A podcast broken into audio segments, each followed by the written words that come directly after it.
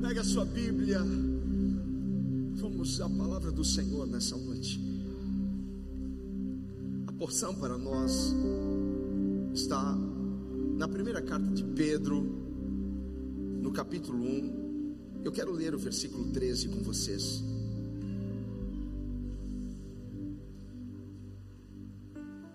Primeira carta de Pedro, capítulo 1, versículo 13.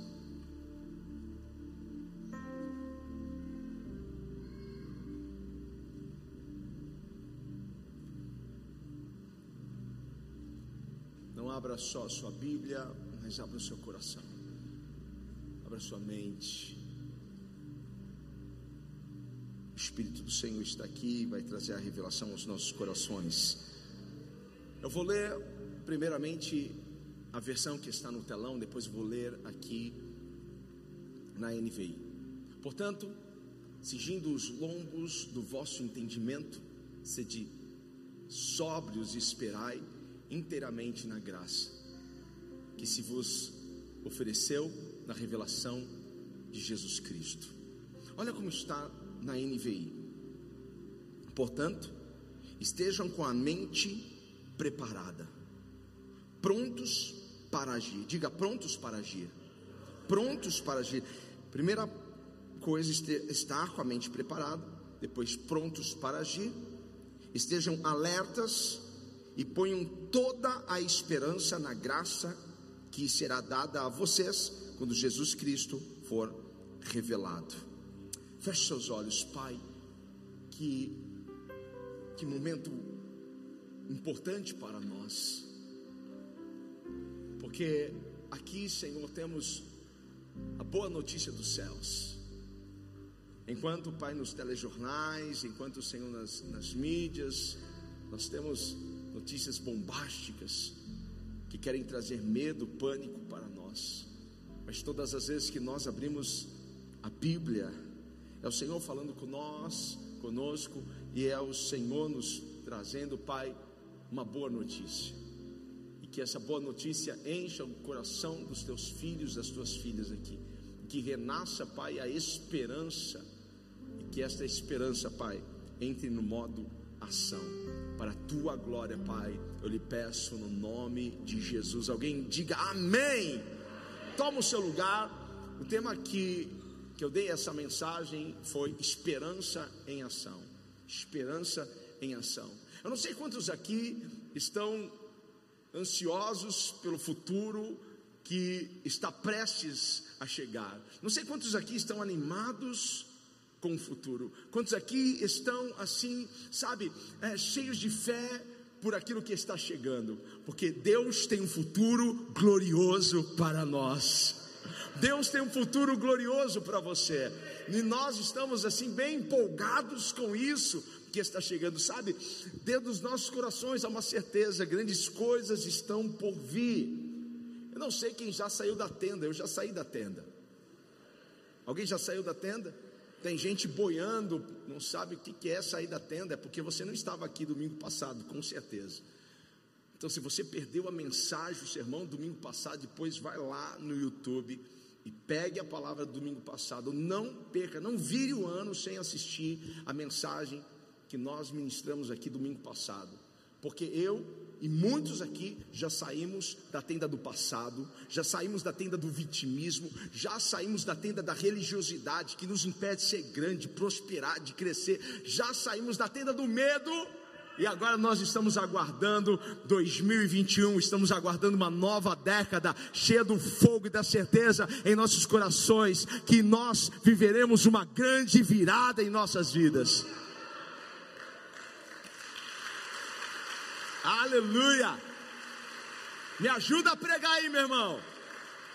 2020 foi um ano de preparação, de treinamento. Fomos treinados. Foi um treinamento duro.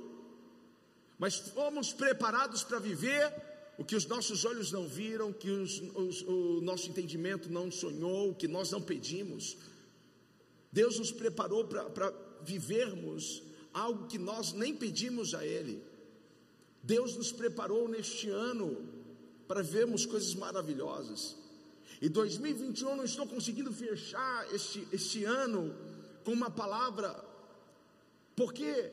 Porque eu sinto no meu espírito que será um ano profético de crescimento, de expansão, de avanço, de prosperidade. Quantos recebem isso? Nós viveremos isso como igreja, você viverá isso. Então, nós não estamos apenas entrando num novo ano, mas estamos entrando numa nova década. E eu estou dizendo: esta é a minha década. Eu viverei coisas que eu nunca vivi antes. Eu desfrutarei de coisas que eu nunca desfrutei antes. Deus tem coisas maiores e melhores para você. Se você crê, receba isso no teu espírito, glorificando, fazendo alguma coisa ao Senhor. Será uma grande década. Sempre que, que nós pensamos em entrar no novo ano, a maioria de nós de, desejamos melhorar em muitas áreas da nossa vida, desejamos ser, ser melhores, relacionalmente, financeiramente, fisicamente e espiritualmente. São áreas que nós queremos sempre uma melhoria área do relacionamento, área das finanças, área da saúde física, área espiritual. Quantos aqui destas áreas deseja mudar uma delas? Agora, quem deseja mudar duas delas? Quem deseja mudar tudo, melhorar em tudo? Amém? Nós precisamos e queremos mudar. E o, o que você espera deste próximo ano? O que você está esperando de 2021? Talvez você esteja esperando o seu casamento ser restaurado, ser mais fortalecido. Talvez você espera sair de dívidas, zerar o cartão. Talvez você espera ser mais saudável, melhorar a sua condição física, melhorar a sua aparência.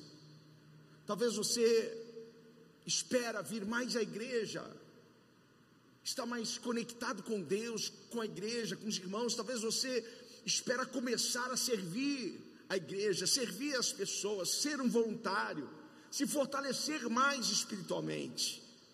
A grande maioria de nós quer o que? Melhoria, queremos melhorar. Eu nunca vi alguém querer piorar no próximo ano. Eu nunca vi alguém dizer assim: Deus, poxa, foi um ano tão bom esse, e no próximo ano eu quero que as coisas fiquem pior.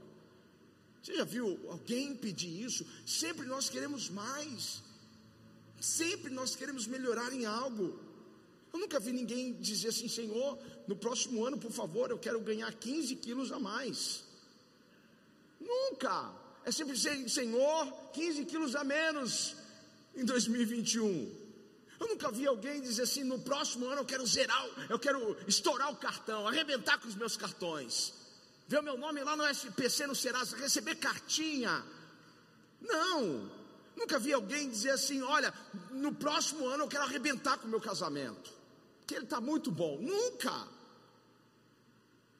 Nós sabemos que as pessoas querem o que? Melhorar, e nós precisamos melhorar as coisas, e temos como melhorar as coisas. A esperança é o que nós temos. E a esperança é um catalisador para que a gente possa ver essas mudanças acontecerem. A esperança se torna um catalisador na qual nós temos dentro do nosso coração a certeza vai acontecer alguma coisa. Mas o que realmente faz com que a gente chegue a essa melhoria com que a gente chegue a essa mudança são as nossas ações, são as nossas atitudes, são as suas atitudes que irão determinar a sua altitude. Eu posso ter esperança, mas se eu não tiver ação, por isso que eu batizei essa palavra, esperança em ação, porque a gente tem que colocar nossa esperança no modo ação. Ai, eu espero por dias melhores, eu espero por um ano melhor, eu espero por uma prosperidade, eu espero emagrecer 10 quilos, eu espero meu casamento ser restaurado, tá bom. Só que o que vai te levar a isso é a ação, são as suas atitudes. Olha aqui no versículo 13 que nós lemos. Na minha versão diz assim: portanto, estejam com a mente preparada, prontos para agir, estejam alertas e ponham toda a esperança na graça. Eu entendo que há uma necessidade de a gente colocar toda a nossa esperança na graça, mas de nós nos movermos e agirmos e prepararmos a nossa mente para isso. Mas para a gente colocar a nossa esperança em ação, o que precisamos?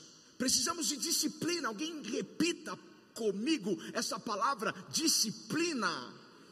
Disciplina. A esperança vai exigir disciplina. Eu tenho uma definição bonitinha para você sobre disciplina. O que é disciplina? Disciplina é você escolher o que você mais quer em vez daquilo que você quer agora. Está anotando? Vou repetir. Então, uma, uma definição bonitinha de disciplina é: anota aí, escolher o que você mais quer, ao invés daquilo que você quer agora. Porque eu posso querer agora comer um, cheesecake com Nutella por cima. Amo. Só que o que eu mais quero é eliminar esse pneuzinho que acaba comigo. Então eu abro mão do que eu quero agora para aquilo que eu mais quero. Quantos entendem? Estou sendo claro? Quem aqui gosta de jogar futebol? Os homens aqui de manhã tinha um homem aqui que jogava futebol. Você joga futebol? Quantas vezes por semana? Tá parado, mas você curte. Tá, vamos lá. Um cara casado, pai de filhos. O que ele quer agora é poder jogar pelo menos três vezes por semana futebol com os amigos. Só que o que ele mais quer é um relacionamento com os filhos, com a esposa, ter comunhão com a família. Então o que ele vai precisar abrir mão do que ele quer agora, para obter aquilo que ele mais quer na vida dele. Quantos estão pegando a visão aqui sobre isso, hein? Talvez você diga assim para o seu marido: Meu bem, eu gostei desse negócio do iFood, eu quero comer todos os dias, pedindo pelo iFood. É o que você quer agora.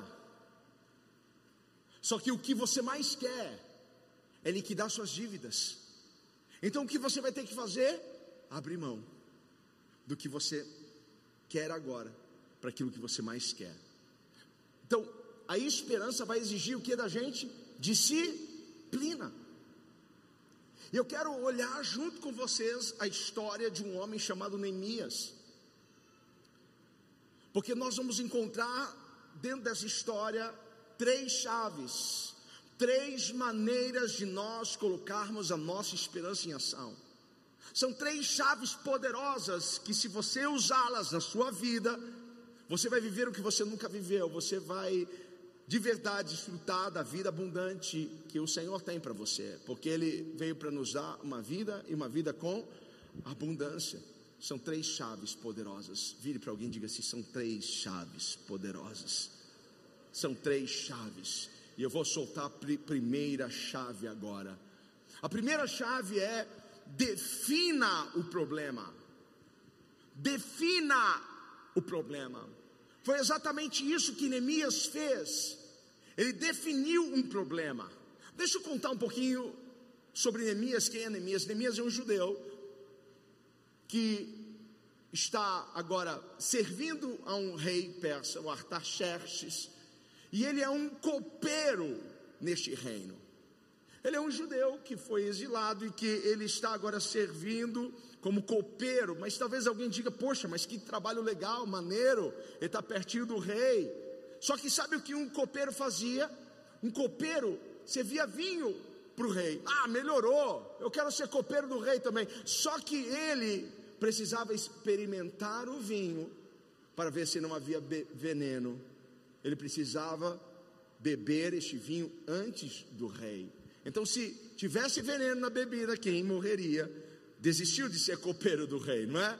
Então, Neemias era este homem que tinha um coração voltado para o Senhor, ele amava a Deus, e foram 70 anos de cativeiro, e agora o povo está voltando para sua terra natal, e alguns amigos voltaram, retornaram para lá, então Neemias o chama, e quer saber como que as coisas andam em Jerusalém, como que está lá Jerusalém, me conta, então os amigos contam para Neemias: olha, o povo está sofrendo, as coisas não estão fáceis, os muros que cercam Jerusalém estão quebrados, as portas estão queimadas, está tudo destruído, está uma ruína só.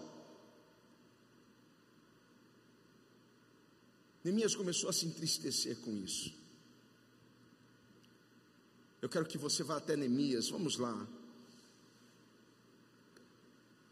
Abre Neemias no capítulo 1.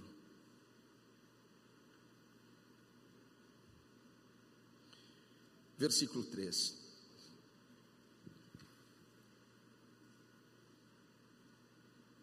Neemias 1, 3. Eu vou ler aqui na minha versão. E eles me responderam: Aqueles que sobreviveram ao cativeiro estão lá na província, passam por grande sofrimento e humilhação. O muro de Jerusalém foi derrubado e suas portas foram destruídas pelo fogo. Põe a sua atenção aqui. Talvez você fale, mas por que que Neemias se entristeceu tanto quando ficou sabendo que os muros estavam quebrados? Os muros estavam em ruínas, caídos. É porque muro significava proteção. Uma cidade fortificada era uma cidade bem murada. Quantos lembram de Jericó? Vem com Josué lutar em Jericó. Havia muros. E Deus disse: esses muros irão cair. Mas eles, dentro de Jericó, estavam seguros. Nós temos um bom muro, um muro alto, forte. Então, muro representa segurança, proteção. Não ter muros significa que estamos vulneráveis, abertos a ataques, o inimigo pode chegar a qualquer momento. Aquele povo, aquelas pessoas que estavam lá em Jerusalém, estavam vulneráveis, estavam em risco, o inimigo poderia chegar e atacar a qualquer momento. Agora, quando eu olho para essa história, eu vejo que Neemias não está apenas preocupado e querendo no seu coração que as coisas melhorem. Ele não tinha apenas uma esperança que as coisas melhorassem, não, vai melhorar. Mas ele definiu aquilo como um problema para ele. Aquilo se tornou um problema. E, e o que nós aprendemos na escola sobre problema? Aprendemos a resolver. A tia vai lá, e o Zezinho tinha cinco balas, e o Pedrinho duas. E um deu uma para o Zezinho, o outro deu duas. Aí você faz a conta. E aí, o que, que você aprendeu? A resolver o problema. O que, que a gente faz com o problema? A gente resolve o problema. Neemias identifica, Neemias define aquilo como um problema. E os muros de Jerusalém estavam quebrados há anos. Há anos estavam quebrados. A minha pergunta para você: o que na sua vida está quebrado há anos? Estamos prestes a entrar, a pisar em uma nova década. E tem coisas dessa velha década que eu não quero levar para essa nova década. Tem coisas quebradas que eu não quero levar. O que está quebrado na sua vida? Veja, nesses últimos dez anos, o que quebrou? O que, que não está bom? O que, que poderia melhorar? Na sua área de relacionamento, área financeira, área física, saúde, na sua área espiritual, o que poderia melhorar? Porque nós podemos nos acostumar com coisas quebradas. Podemos ou não podemos? Podemos nos acostumar. Quem aqui está com o celular com a tela quebrada? Já mais de dois meses, três meses, cinco meses? Ah, um ano já, pastor. Acostumou com a tela quebrada. Quando eu estava escrevendo essa palavra, eu lembrei do óculos do meu pai. Meu pai fazia manutenção no óculos dele, pegava o durex e colocava na haste, na perninha do óculos. Para mim, acho que ele ficou com uns 10, uns 10 anos usando aquele óculos com, com, com durex na lateral. Nós acostumamos com coisas quebradas. Mas Deus tem algo quebrado para você? Deus tem algo não funcionando para você. Deus quer que as coisas continuem quebradas na sua vida, na sua casa. Deus quer que você continue com seu casamento quebrado, seus negócios quebrados. Deus não tem nada quebrado, nada faltando. Deus tem tudo inteiro e completo, porque aquilo que Ele faz é bom. Eu estava esperando se aplaudir, meu irmão.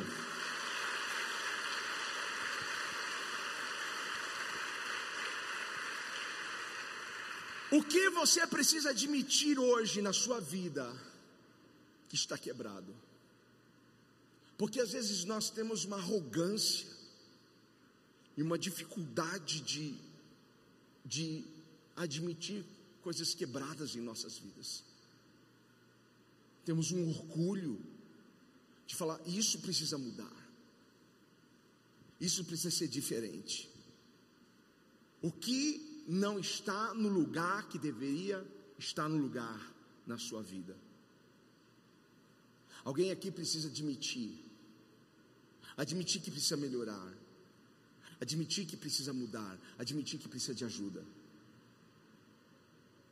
Alguém aqui precisa admitir que precisa de ajuda com a depressão. Alguém aqui precisa admitir que precisa de ajuda para se livrar de um vício, seja drogas, bebida, jogos. Alguém precisa admitir que precisa de ajuda para se livrar da pornografia. Alguém aqui precisa admitir que precisa de ajuda para o casamento. Quem será o corajoso? Quem será corajosa de admitir? Não é para mim, é para você mesmo. Eu tenho algo quebrado na minha vida. Tem algo na minha vida que não está no lugar que deveria estar. Porque você não pode derrotar o que você não define como problema. Ei, anote isso, é importante. Você não pode derrotar aquilo que você não define como problema, porque se aquilo não for um problema para você, você não vai derrotar, você não vai se mover para mudar isso. Enquanto você se acostuma com a tela do celular quebrado, você não vai, não, nem é falta de dinheiro, já é falta de, de, de vergonha na cara, de vai arrumar esse celular logo, é muito feio, celular com tela quebrada. Deus não quer nada quebrado na nossa vida. Enquanto você não admite, a gente ajuda pessoas que querem sair das drogas, mas a primeira pergunta que a gente faz, você admite que você é um viciado, você admite você reconhece que você precisa realmente do socorro, da ajuda, sair dessa desgraça. Porque enquanto você não admitir, você não vai vencer isso. Enquanto você não admitir os seus erros, as suas falhas, as suas limitações, você não vai vencer isso. Estou sendo claro? Eu acho que eu não consigo ser mais claro do que isso com vocês. O que você não define como problema, você nunca vai derrotá-lo. Então você precisa identificar o problema, nomear qual é o nome do problema. Identificou, dá nome. Você precisa admitir: eu tenho um problema. Eu tenho um problema para resolver, eu tenho um problema para solucionar. Quando chega o histórico de como estava Jerusalém, agora Neemias tem o que? Um problema. Ele definiu esse é um problema. Só que quando você define um problema, Deus começa a te apontar a solução, o que você deve fazer. Eu vou repetir. Você está sentindo falta de alguma coisa aqui, meu irmão? Está tudo bem com você? Olha só, quando a gente define um problema, Deus começa a nos apontar a solução, o que fazer. Deus nos mostra caminhos. Deus nos mostra a saída. Deus nos mostra com quem precisamos nos conectar para mudar aquilo. Porque Neemias agora estava dizendo: Eu preciso reconstruir os muros, eu preciso levantar aqueles muros.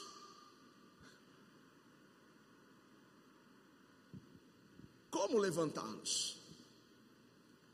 Talvez alguém aqui precise abraçar mais o seu cônjuge, beijá-lo, beijá-la mais.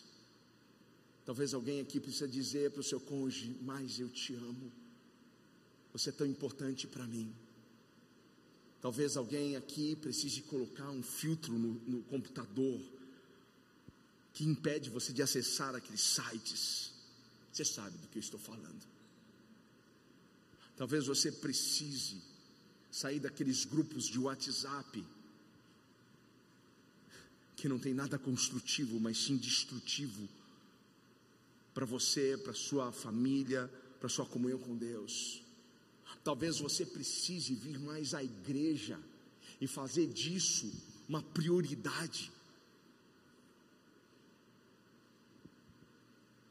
Quando nós identificamos um problema, nós começamos a, re, a receber de Deus uma direção, como resolver esse problema. E sabe como eu chamo isso? De virada de página. A gente precisa virar algumas páginas na nossa vida. Então eu preciso definir meu problema para que eu possa virar isso.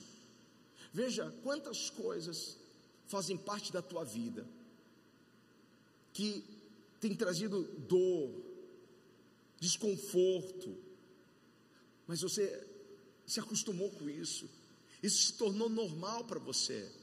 Quantas pessoas estão com os muros do casamento em ruínas? Quantas pessoas estão com muros dos negócios em ruínas? Quantas pessoas estão com, com o muro do relacionamento? Aí você diz: Nossa, eu tenho um dedo podre, eu só, eu só escolho o cara, sabe? É porque os seus muros estão caídos, e quando os seus muros estão caídos, vem qualquer um. Mas quando você levanta os muros, é, é seletivo o negócio. Tem alguém comigo aqui? Hein? Aonde na sua vida os muros estão caídos? Aonde você está vulnerável, aonde você está em risco, aonde você está em perigo, aonde o inimigo da nossa alma, saber Satanás, pode entrar e destruir você. Mas eu quero que você se anime nesta noite, porque é nesses lugares de maiores problemas que a glória de Deus sempre se manifesta. É nesse lugar onde as pessoas só veem ruínas, que a glória de Deus se manifesta. A sua casa é lugar da glória de Deus se manifestar, a sua vida é lugar da glória de Deus se manifestar, a sua empresa, os seus negócios é o lugar da glória de Deus se manifestar. Aleluia! A primeira chave para a gente colocar então a nossa esperança em ação é definir o problema. Mas a segunda chave é buscar a Deus diligentemente. É buscar a Deus com tanta força, é buscar a Deus de todo o nosso coração, é colocar intensidade nessa busca, é buscá-lo com diligência, com persistência. No momento em que Neemias definiu que ele tinha um problema, naquele momento, que ele falou: Jerusalém não pode ficar assim. Ela não pode ficar em apuros, ela não pode ter esse risco. Esse é um problema agora para mim. Só que sabe o que ele faz? Ele vai buscar a Deus, ele vai buscar ajuda naquele que pode verdadeiramente ajudá-lo. Porque quando você busca Deus diligentemente, Deus visita a sua mente, sua mentalidade muda, sua visão muda, e Deus dá uma nova perspectiva para você. Porque todas as vezes que nós buscamos a Deus diligentemente, quando nós entramos e acessamos a Sua presença, o melhor de nós vem para fora. É lá que os nossos dons e talentos aparecem. Eu quero ler com vocês o versículo 4 de Neemias 1. Quando ouvi essas coisas, sentei-me e chorei. Passei dias lamentando-me, jejuando e orando ao Deus dos céus. Quando ele ouviu que os muros estavam caídos, houve tristeza, houve angústia, existe uma realidade de tristeza. Ele senta e chora, ele lamenta, ele se ajoelha, ele, ele busca Deus. E é nessa busca que as coisas começam a acontecer. Porque quando você tem uma visão para fazer algo, quando você quer realizar algo na sua vida, você deve buscar o Deus dos céus para te ajudar. A Bíblia diz que o planejar é do homem, o executar é dele. Então eu planejo e eu coloco diante dele, eu busco a ele diligentemente, porque ele é que vai me ajudar a executar este plano, este projeto. E ele tem melhorias para o seu plano, ele tem melhorias para o seu sonho. Ele tem, eita, deixa Deus trabalhar nos seus sonhos e nos seus projetos.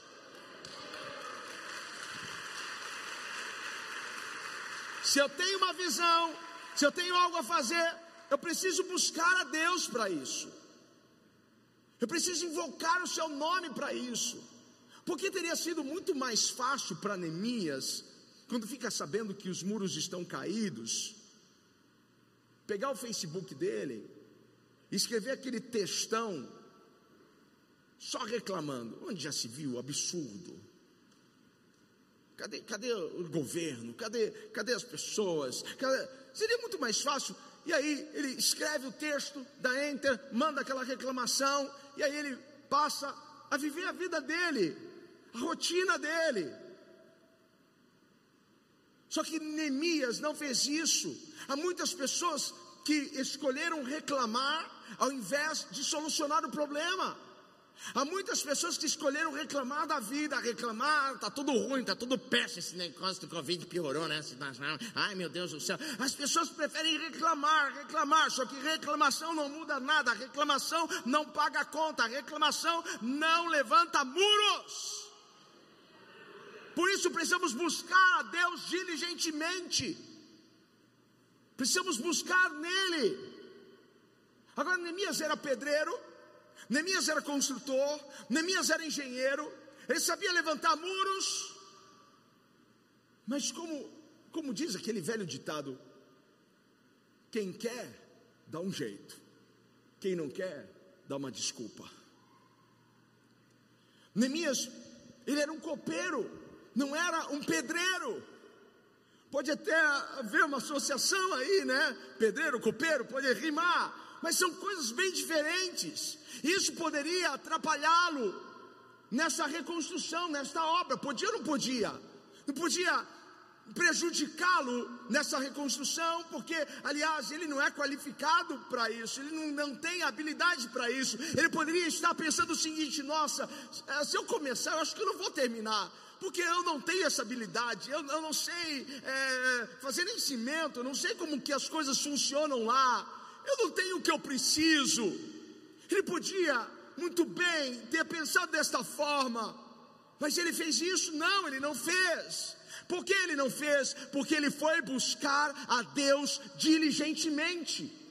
O que eu quero que você entenda é que quando você busca a Deus, diligentemente, você tem um problema, você define o problema, então você busca o Senhor. Olha a sequência. Sabe o que Deus faz? Deus pega a encrenca, Deus pega o problema, Deus pega a situação para ele. Ele diz: Filho, agora eu me responsabilizo por isso, e eu vou preparar e treinar você, para você ter a vitória sobre isso. Aleluia! Deus não chama os capacitados, Deus capacita quem Ele chama. Mas para nós aqui, Deus sempre vai capacitar quem quer ver algo acontecer. Deus sempre vai habilitar quem quer realmente mudar as coisas. Ei, tem alguém em casa? Uh! Aleluia!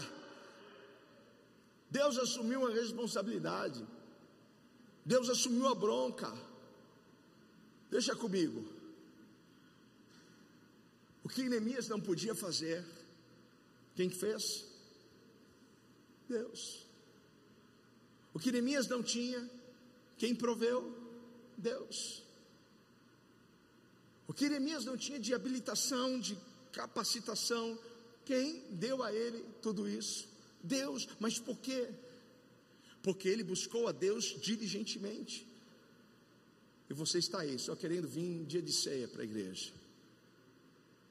E você vem e fala com Deus só no culto de domingo. Quando nós nos movemos para mudar alguma coisa, Deus se levanta do trono para nos ajudar. Essa é uma verdade, essa é uma realidade. Qual é a mudança que você precisa fazer hoje para que você entre no caminho que Deus tem planejado para você? Qual é a mudança que você precisa fazer hoje? Eu, quero que você ponha atenção aqui, porque a gente sempre quer que as pessoas mudem. Quando nós recebemos ca casal no nosso gabinete, é sempre um, ah, ela tem que mudar, ah, mas ele tem que mudar. Eu nunca recebi uma esposa falando, pastor, ore por mim, porque eu preciso mudar. Meu casamento está indo por água abaixo por minha causa, eu preciso mudar. Nunca. Sempre quem tem que mudar o outro, mas quando você muda, o seu mundo muda. O que Deus quer é mudar o seu mundo, por isso que Deus te trouxe hoje aqui para ouvir essa palavra. O que você precisa mudar hoje? Qual é a atitude que você precisa ter hoje? Para você entrar no caminho que Deus planejou e desenhou para você. Eu fico pensando, aonde você estaria agora se você tivesse mais saúde? Porque tem pessoas que não podem nem servir a, a, igreja, servir o reino, porque não conseguem ficar em pé, porque cansa fácil, porque está sobrepeso, o que você faria se você tivesse mais saúde? O que você faria se você tivesse lá atrás melhorado isso? Aonde você estaria agora? Quem você, olha outra, outra reflexão. Quem você estaria ajudando agora? Aonde estaria essa igreja agora se as suas finanças fossem organizadas? Se você fosse livre, uma pessoa livre financeiramente falando, uma pessoa livre financeiramente falando, não é uma pessoa que tem um milhão de, de reais em uma aplicação, mas é uma pessoa que é organizada, ela não gasta mais do que ela tem, ela sabe o limite, ela conhece o limite. Porque às vezes nós queremos ajudar a obra, queremos ajudar o reino, queremos ajudar a igreja, queremos melhorar, mas nós não estamos mudando, nós não estamos fazendo a nossa parte aonde o seu relacionamento estaria se você desse mais atenção ao seu cônjuge, à sua esposa. Nenhum sucesso na vida, essa frase é clássica, eu sei, mas ela é tão verdadeira. Nenhum sucesso justifica o fracasso de um casamento. Nenhum sucesso econômico, profissional, financeiro vai justificar o fracasso de uma família. Jamais. Quantas pessoas você ia, iria ganhar para Jesus se o teu relacionamento com Deus fosse, sabe, mais forte? Quantas pessoas iam sair das trevas por causa do seu testemunho, por causa daquilo que Deus fez na sua vida um dia, mas porque você não fortalece o teu relacionamento, você não tem ousadia para falar do que Deus faz. A primeira coisa que nós precisamos para colocarmos a nossa esperança em ação é definir o nosso problema. Você já definiu o seu problema. A segunda chave é buscar a Deus diligentemente. E a terceira chave eu quero entregar para você é faça o trabalho. Diga para alguém: faça o trabalho. Faça o trabalho. Deus disse para Josué: Josué, não apaga da tua boca o livro dessa lei, antes medita nele dia e noite, faça tudo que nele está escrito, então farás prosperar o teu caminho. Nós somos responsáveis pela nossa prosperidade, pelo nosso crescimento, somos responsáveis sim, temos a nossa parcela de responsabilidade. Quando eu digo faça o seu trabalho, eu estou dizendo para você aplicar a sigla TBC na sua vida. Sabe o que é? Essa sigla é tire a busanfa da cadeira. Tem que trabalhar tem que trabalhar, tem que fazer. Deus vai fazer a parte dele, mas você tem que fazer a sua parte. Não se esqueça disso. Deus, ele tem a parte dele, os anjos têm a parte deles e você tem a sua parte. Então, o que é para Deus fazer, não, não meta besta para fazer que você não vai conseguir, é Deus que vai fazer. O que é para os anjos fazer, eles é que vão fazer. O que é para você fazer, é você que vai fazer, porque aonde a sua mão alcança, amém, é até ali que você pode, ah, mas aonde a sua mão não alcança, é onde a mão de Deus vai alcançar. Faça a sua parte, você tem o seu trabalho, você vai ter que se empenhar. passa ano, entra janeiro, sai janeiro, as pessoas olham para a sua vida e veem que elas continuam na mesma situação, mas nós estamos declarando que 2021 vai ser diferente. e nós não estamos falando aqui de um projeto de vida que muitas pessoas, antes de começar o ano, escrevem seu sonho, seu projeto, nós estamos falando de um projeto que vai morrer em três semanas. Porque nós estamos falando de esperança. Estamos falando de colocar nossa esperança em ação. E quando nós colocamos a esperança em ação, o Espírito do Senhor nos unge e nos habilita e nos direciona e nos enche de fé e de ousadia. Ei, nós vamos avançar neste próximo ano. O Espírito do Senhor está te revestindo para que você se mova em direção à trajetória que Deus tem para você, em direção ao futuro que Deus tem para você. Ei, tem algo novo chegando da parte de Deus para nós.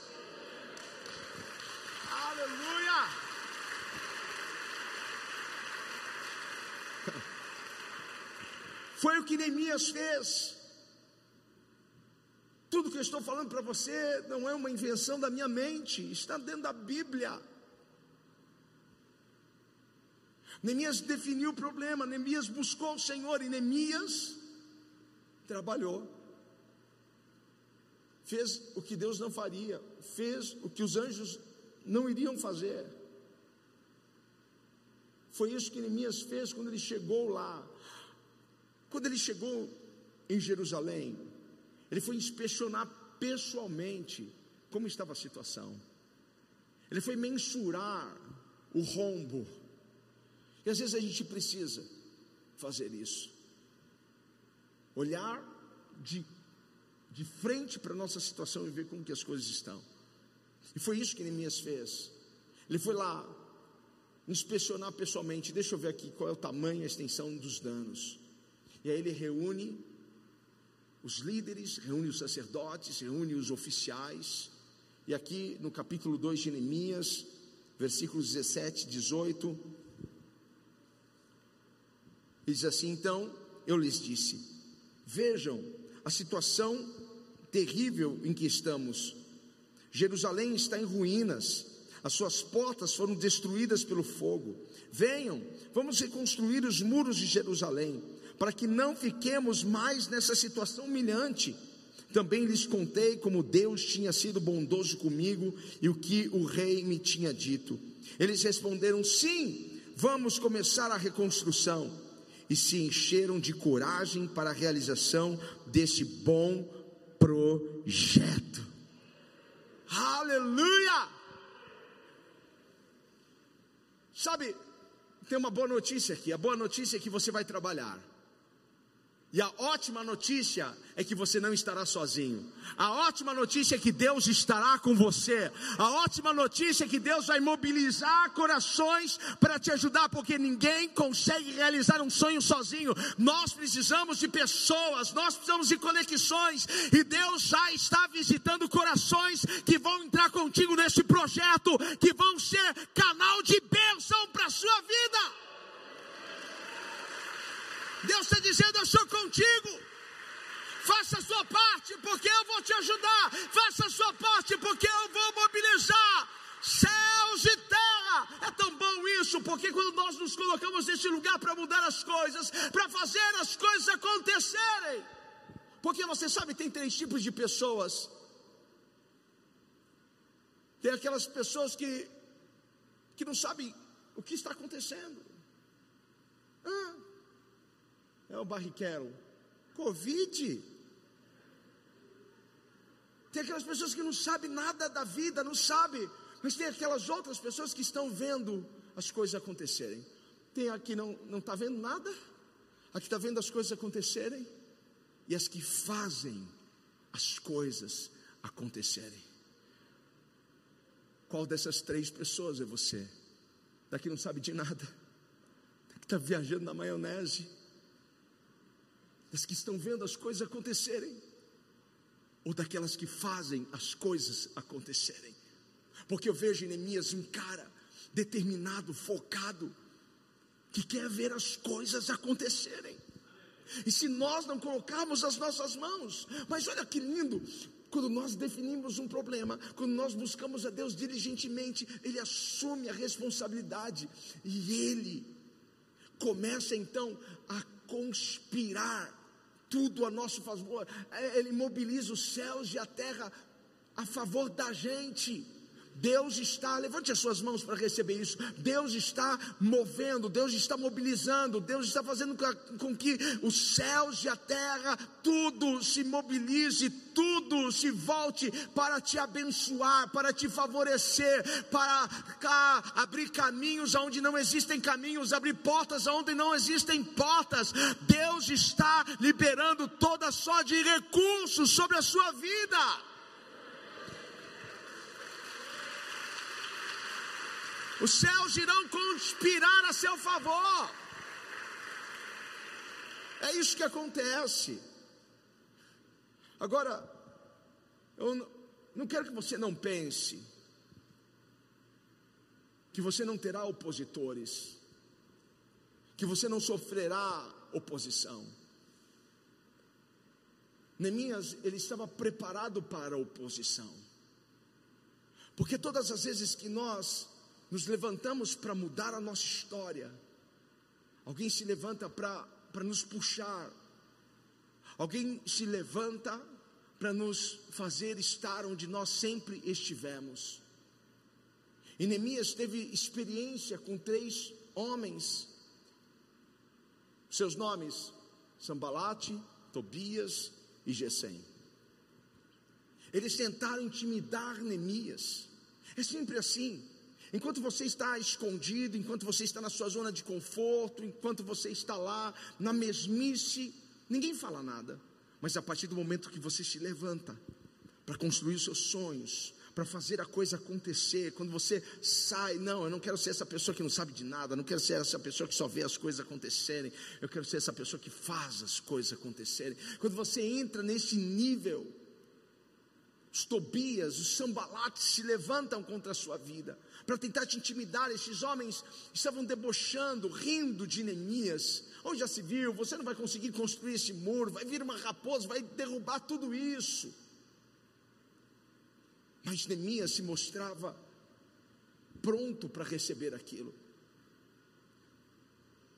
Ele estava pronto para receber, pronto para enfrentar oposição. E eu gosto da mentalidade de Neemias. Eu gosto da forma como ele, ele pensava, porque ele era um cara firme, ele era um cara focado, ele, ele era um, um cara que estava consistente, e nós precisamos estar firmes, consistentes e focados no que nós queremos viver. E ele era esse homem. Eu vou ler aqui Neemias 6 para vocês. Neemias 6, 3. Quando você ler esse capítulo, você vai ver como eles estavam tentando intimidar Neemias. No versículo 3: Por isso, enviei-lhes mensageiros com esta resposta: Estou executando um grande projeto e não posso descer. Estou realizando um grande projeto, estou numa grande obra e eu não posso parar, eu não posso descer, eu não posso dar ouvidos a vocês, porque eu sei que vocês não têm nada para me acrescentar, vocês querem tirar a minha fé, a minha esperança, mas eu não vou deixar de fazer aquilo que Deus colocou nas minhas mãos para fazer. O inimigo quer te distrair, ele quer te tirar do foco. Satanás vai gritar nesse cabeção aí. Ele vai gritar o que, que você está fazendo, quem você pensa que é. Você não tem nenhum recurso, você não tem nenhuma habilidade. você não tem capacidade para fazer isso. Ei, prepare-se. O diabo vai gritar muito na sua cabeça. Mas nós vamos sacudir isso, e nós vamos rejeitar, e vamos repreender essas palavras, porque o meu velho eu aceitaria a afronta, o meu velho eu aceitaria aquela fake news do inferno, só que a página virou, eu sou uma nova versão, e agora minha mentalidade funciona diferente. Agora eu sei que Deus está comigo, agora eu sei que Ele vai dar tudo o que eu preciso para resolver e para mudar isso. Eu sei que Ele vai me capacitar,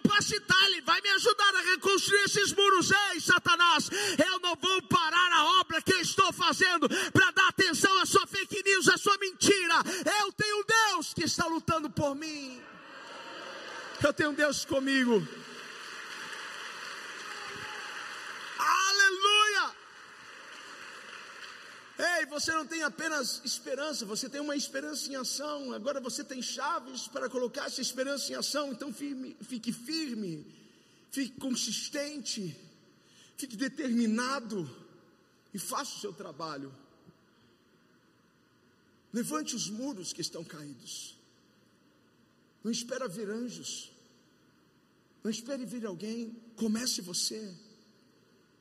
Agora, o resultado que Neemias obteve chocou a todos, surpreendeu a todos, porque os muros estavam quebrados há anos, e ninguém acreditava que aqueles muros pod poderiam ser reconstruídos. Eles pensavam, não, isso daí nunca vai ser reconstruído. Virou, virou ruína, virou o novo normal.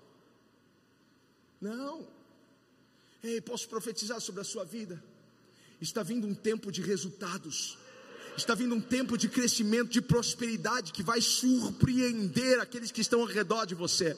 Primeiramente, vai surpreender você, porque Deus vai revelar a glória dele para você. Mas o que eu quero que você saiba é que Deus está abreviando o milagre, abreviando o tempo das coisas, abreviando a sua conquista, abreviando os resultados. Por anos, anos e anos a fio, os muros caídos, mas em 52 dias, Neemias reconstrói os muros, tempo recorde. É o que Deus vai fazer nessa nova década. Você vai viver o que você não viveu nos seus últimos 30 anos, 20 anos. Você vai viver nessa nova década. O seu negócio vai explodir, vai estourar, vai crescer. Deus vai te abençoar. Novas portas se abrirão, novas conexões virão, uma nova unção virá sobre a sua vida. Ei, dá para você gritar, fazer alguma coisa aí. Aleluia! Aleluia! Deus fez muito mais, abundantemente mais para Neemias. É o que Deus vai fazer por mim, por você. Algo muito mais abundante, algo muito mais surpreendente. Fique em pé, fique em pé. Uh! Dá um soquinho na mão de alguém e diga assim: vai vir um grande resultado aí.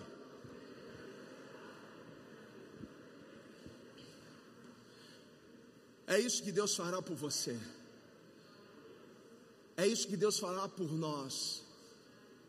É isso que Deus fará quando você definir o seu problema. É isso que Deus fará quando você buscá-lo diligentemente. É isso que vai acontecer quando você colocar a sua mão. Quando eu digo colocar a sua mão, é fazer a sua parte. É isso que vai acontecer quando você trabalhar. Porque Deus virá irá virar a sua página. Prepare-se para novos resultados. Prepare-se para respirar novos ares. Prepare-se para, para se, se, vestir de roupas novas. Prepare-se para andar em um carro novo. Prepare-se para viver o que você nunca viveu. Prepare-se para vencer aquilo que limitava e que te prendia no mesmo lugar durante anos. Prepare-se, prepare-se, prepare-se. Esse é um novo tempo. Esse é um novo ciclo para você.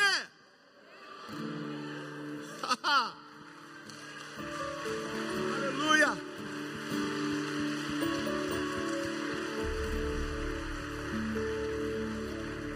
Decida, decida crescer. ainda que doa.